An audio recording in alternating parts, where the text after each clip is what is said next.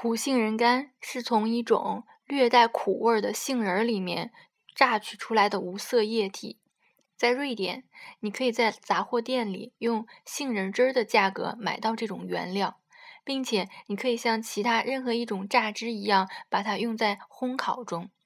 在墨西哥，你可以用五十美元一滴的价格买它来治疗致命的癌症。当然，它治不了任何疾病。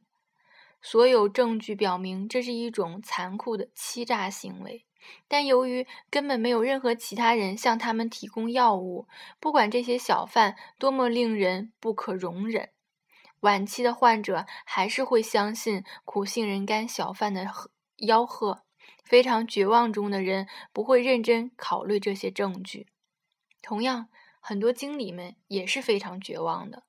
并且他们的绝望使得他们极易成为一种声称能提高生产力的技术——苦杏仁苷的牺牲品。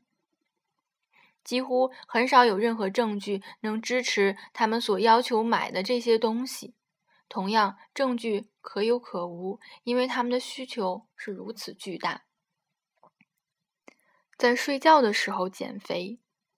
一天，由于一时糊涂，我开始剪贴收集声称产品可以百分之百或者更高的提高生产力的产品广告。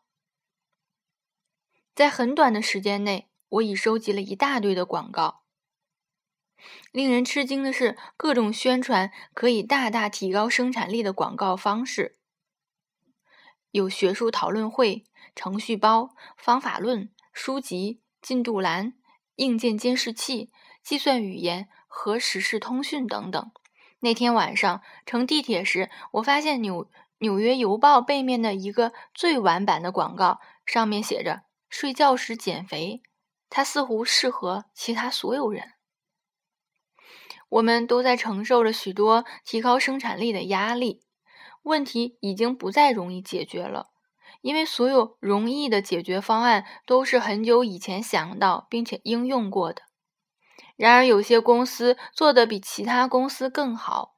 我们相信那些做得更好的公司没有使用任何特别先进的技术。他们做得更好的原因可以解释成。完全是出于他们处理人际关系的方式，改变他们的工作场所和公司文化，以及执行我们从第二部分至第四部分将讨论的一些措施，会更有效。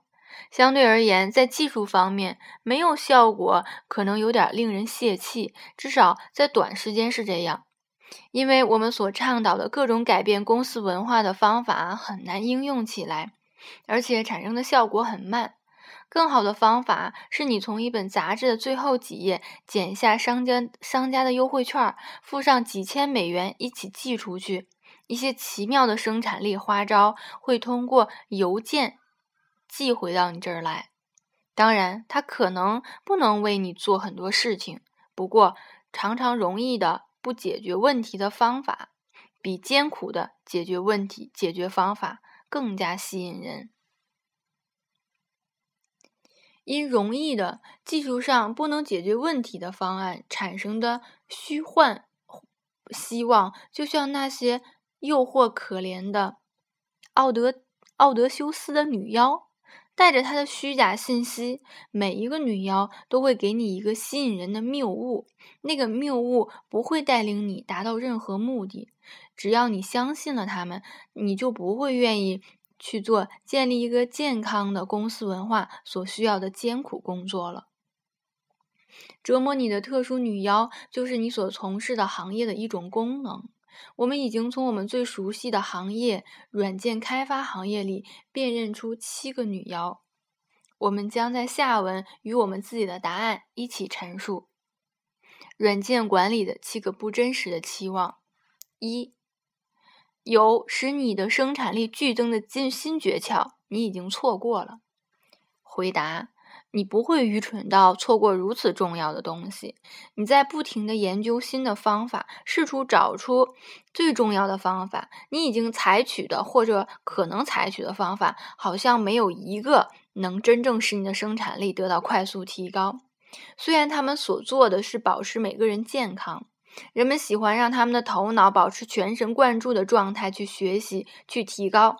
你所错过的有些神奇的革新的线路，纯粹是一种特权阶级为了兜售它而采取的恐惧战略。二，其他经理的成效是正百分之百、百分之二百或者更多。回答：忘掉它。向你吹嘘的一种典型的魔术工具，着重用于生命周期的汇编和测试部分。但即使编码和测试工作完全除掉不算，你也不能指望你有百分之百的收获。其中仍然要做分析、谈判、规定规格说明、编定规格说明书、培训、验收、测试、转型或裁员等事情。三，技术正飞快的发展，而你正在被淘汰。回答：是的，技术是在飞速发展，但是你所做的大部分工作并不是真正的高科技。当机器已经发生了巨大变化时，商业软件的开发却已经是相当静态的。我们仍然要花费大部分的时间用于客户需求和规格说明方面，我们工作中的低技术部分。软件业界的生产力每年都提高了百分之三到百分之五，仅略微比钢铁工业和汽车工业好一点点。四，改变语言刚将使你收获巨大。回答：语言是很重要的，因为它影响着你思考问题的方式。但话又说回来，它们只能对项目的实现部分产生影响。由于他们过分夸张的吹嘘，我们一些更新的语言就成了苦杏仁干。例如，我们可以用肯定的语气如肯定的语气说，在开发一个新的应用程序的时候，用 Power Builder 也许比用 Cobol 呃 Cobol 好。但即使在使用 Power Builder 之前，也有比 Cobol 更好的方法。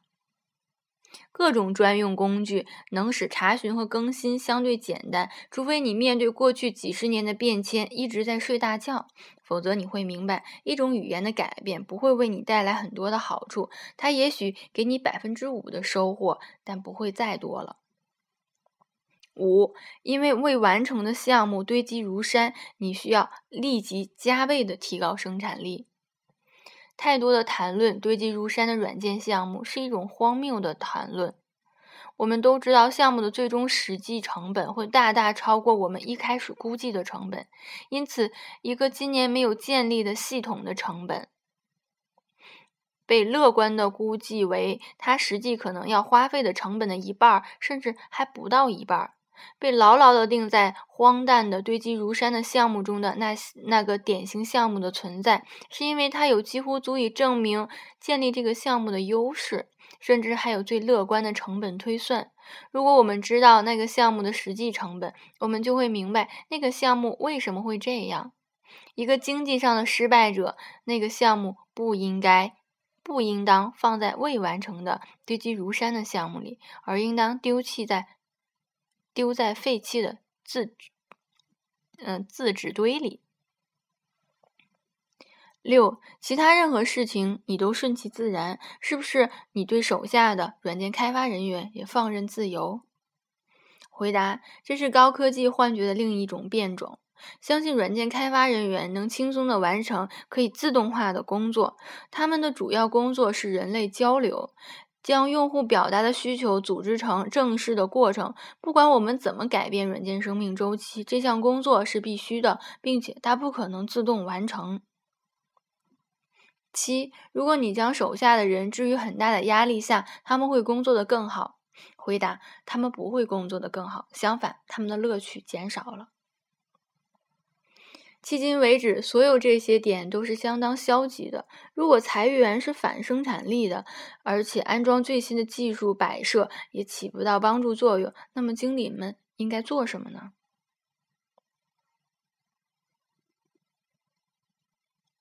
在我早年做开发人员的时候，我被特许致力于一个由沙伦·温伯格管理的项目。此人现任 CODD 和。